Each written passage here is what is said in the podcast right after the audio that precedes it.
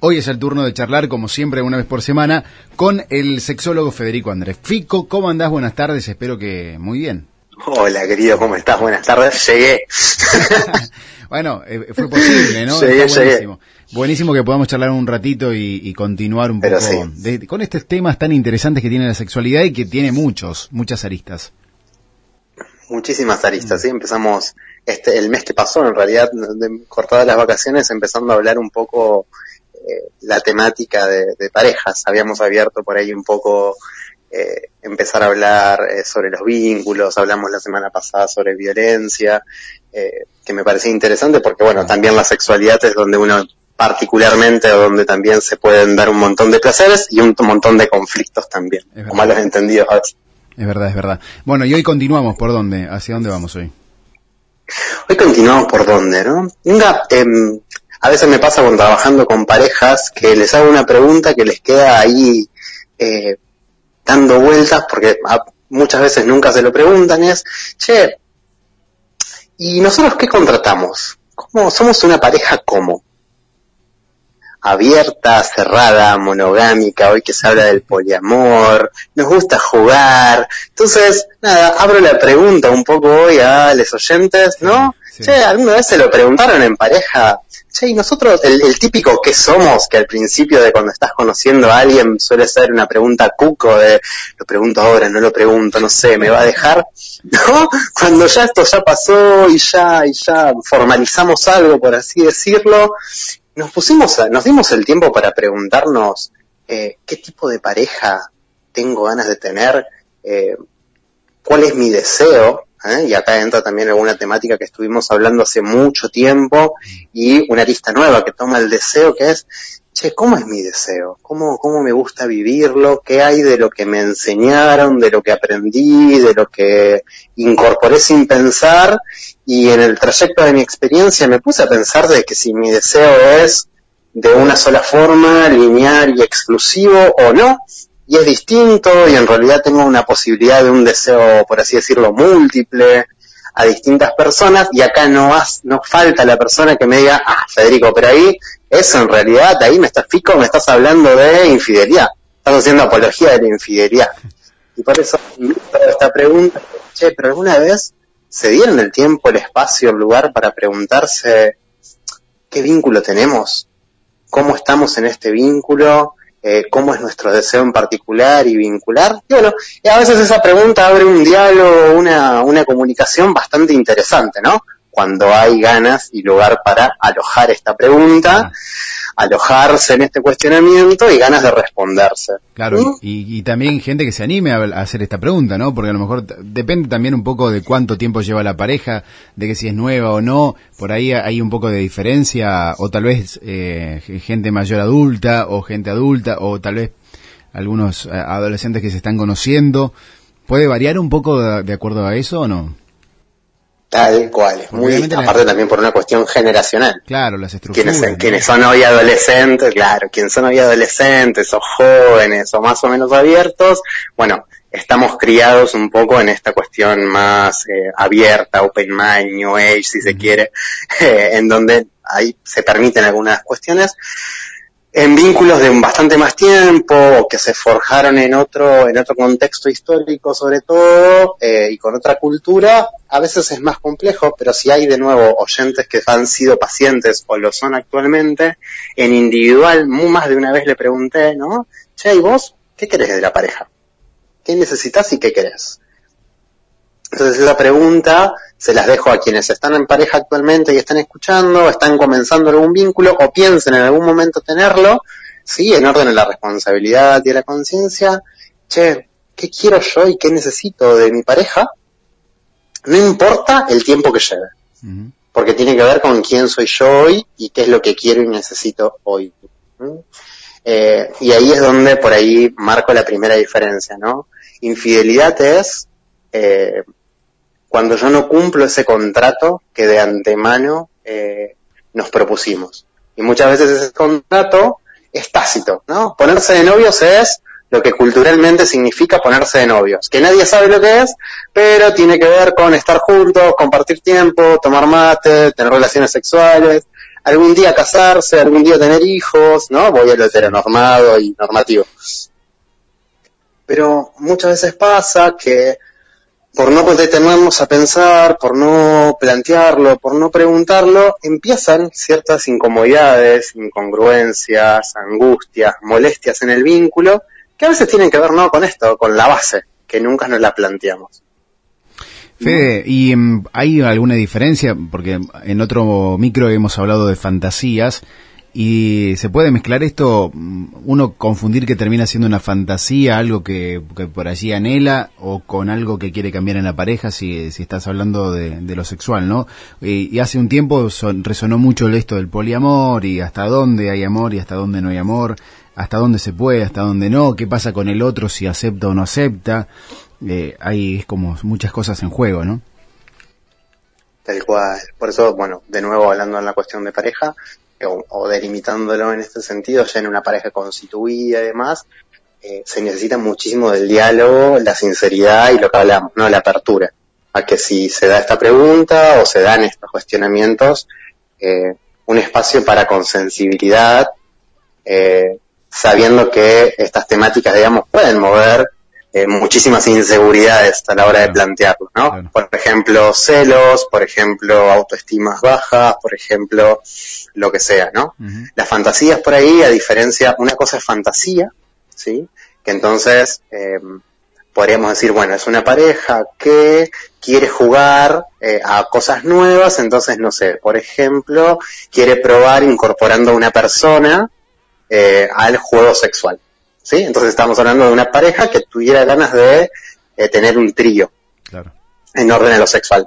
Eso sí entra en el orden de la fantasía, ¿no? Che, mira, gordo, gorda, fantasea con incorporar una persona con pene, una persona con vulva, lo que sea. ¿Qué te pasa a vos? Pero eso queda en el orden del juego, ¿no?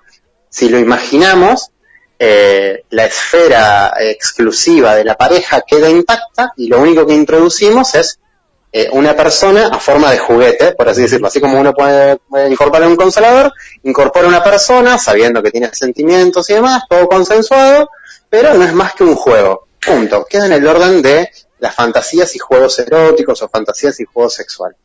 Muy distinto es a cuando esto es un deseo.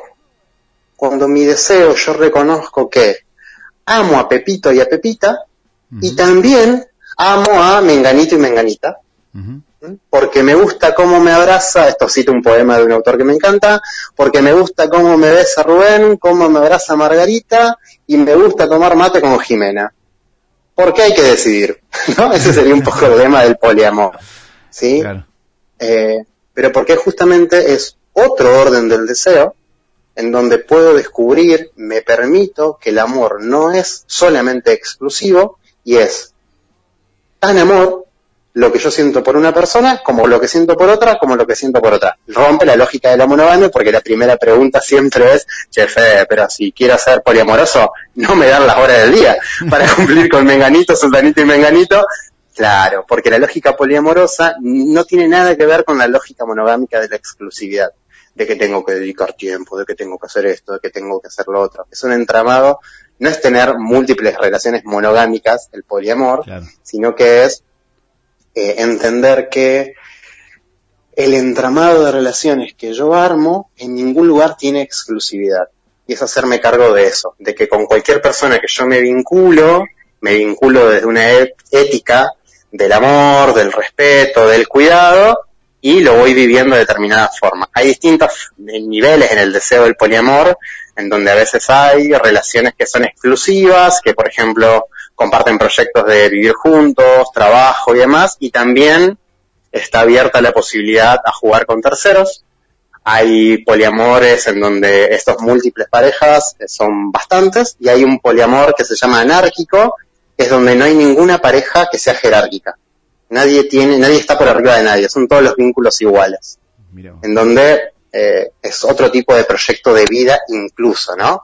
Entonces, por eso te digo, va no, va por el orden de la fantasía, sino que va por el orden de, che, cómo es mi deseo, cómo me gusta a mí vincularme y adentrarse en ese mundillo que, bueno, es cuestionar un montón de normas establecidas también. Claro, claro, y tiene que haber una mentalidad bastante abierta y bastante clara y seguro, ¿no? Uno de uno mismo. En ese caso, porque no debe ser muy fácil mantenerlo, ¿no? No, tal cual, porque también, digamos, eh, a la medida que lo voy hablando me voy acordando de algunos conceptos que me gustan. El poliamor no es lo mismo que el policonsumo de cuerpos, claro, ¿sí? No es andar jugando con un montón de personas, por así decirlo, y teniendo relaciones por tener y ya está, e ilusionando y desilusionando a mansalva, eso es más del orden tal vez de la perversión. Claro. Eh, sino que es entender que me estoy vinculando con distintas personas, lo que hoy se dice mucho como responsabilidad afectiva, ¿no? Si yo me vinculo con alguien, ser responsable de que en ese entramado vincular y cómo me estoy relacionando, eh, empiezan a haber eh, emociones, sentimientos, ilusiones que se empiezan a despertar y que tal vez se necesita diálogo, se necesita ser asertivo, se necesita ser claro, se necesita dar tiempo. Entonces también es mentira que el poliamor es una suerte de arena eterno, porque no, no es posible ser responsable o éticamente responsable de tantos vínculos. Eh, entonces sí es la posibilidad de abrirnos a relaciones eh, más verdaderas, más claras, más sinceras. Aún esto está englobado el poliamor en un orden que se llama amor libre. hay, y hay lógicas del amor libre que están muy buenas a llevar a las a los entramados monogámicos, ¿no? Esto de poder ser claro, sincero, empezar a cuestionar un poco el amor romántico sobre el que muchas veces está eh, sustentado la monogamia, que es el amor mágico que aparece de repente, que es para toda la vida y que el amor todo lo puede y que el beso del verdadero amor limpia todos los males. Bueno, no, mentira. Disney es Disney, es una producción y eso en la mayoría de los casos no se cumple per se de esa forma. Entonces el amor libre viene a predicar, predicar por así decir, eh, un amor más real y más sincero, que no quiere decir policonsumo de cuerpo, sino en donde yo te puedo contar a vos, otra persona, eh, cuáles son mis deseos, te puedo ser claro, hay un lugar en donde eh, puedo correrme de esa norma, ¿no? De que el amor es exclusivo y todo lo puede, todo lo soporta, todo lo espera, todo lo demás. A propósito, cito la Biblia. Eh, ah, o sea, es un tema amplio, ¿no? Para charlarlo y hacer. La gente del otro lado se debe estar haciendo muchas preguntas internas, ¿no? Qué lindo, qué lindas preguntas que tienen para hablar el fin de semana. Claro, claro, mucho para, para charlar. Que va a estar lindo para tomar cerveza, así que entre porrón y porrón. claro, ahí cuando después empieza a pegar el porrón, ahí cuando la lengua sale un poquito más a hablar, ¿no? Eh, Cuando bajan las defensas. Claro, claro tal cual. Eh, y se te acercan muchas parejas así que, que, quieren intentarlo. La mayoría que lo intenta eh, funciona. Eh, termina, me imagino que termina rompiendo muchas parejas también. Esto de que alguien, alguno de los dos se le ocurra esto del poliamor.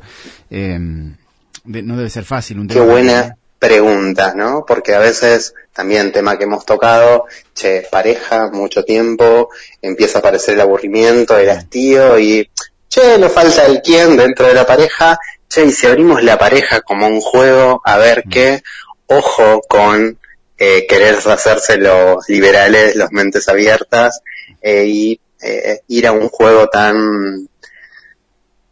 Eh, Claro, que no, no, que, no jueguen con fuego, digamos, ¿no? Para, mm. Que no jueguen con fuego, ¿sí? Justamente lo que decía hoy.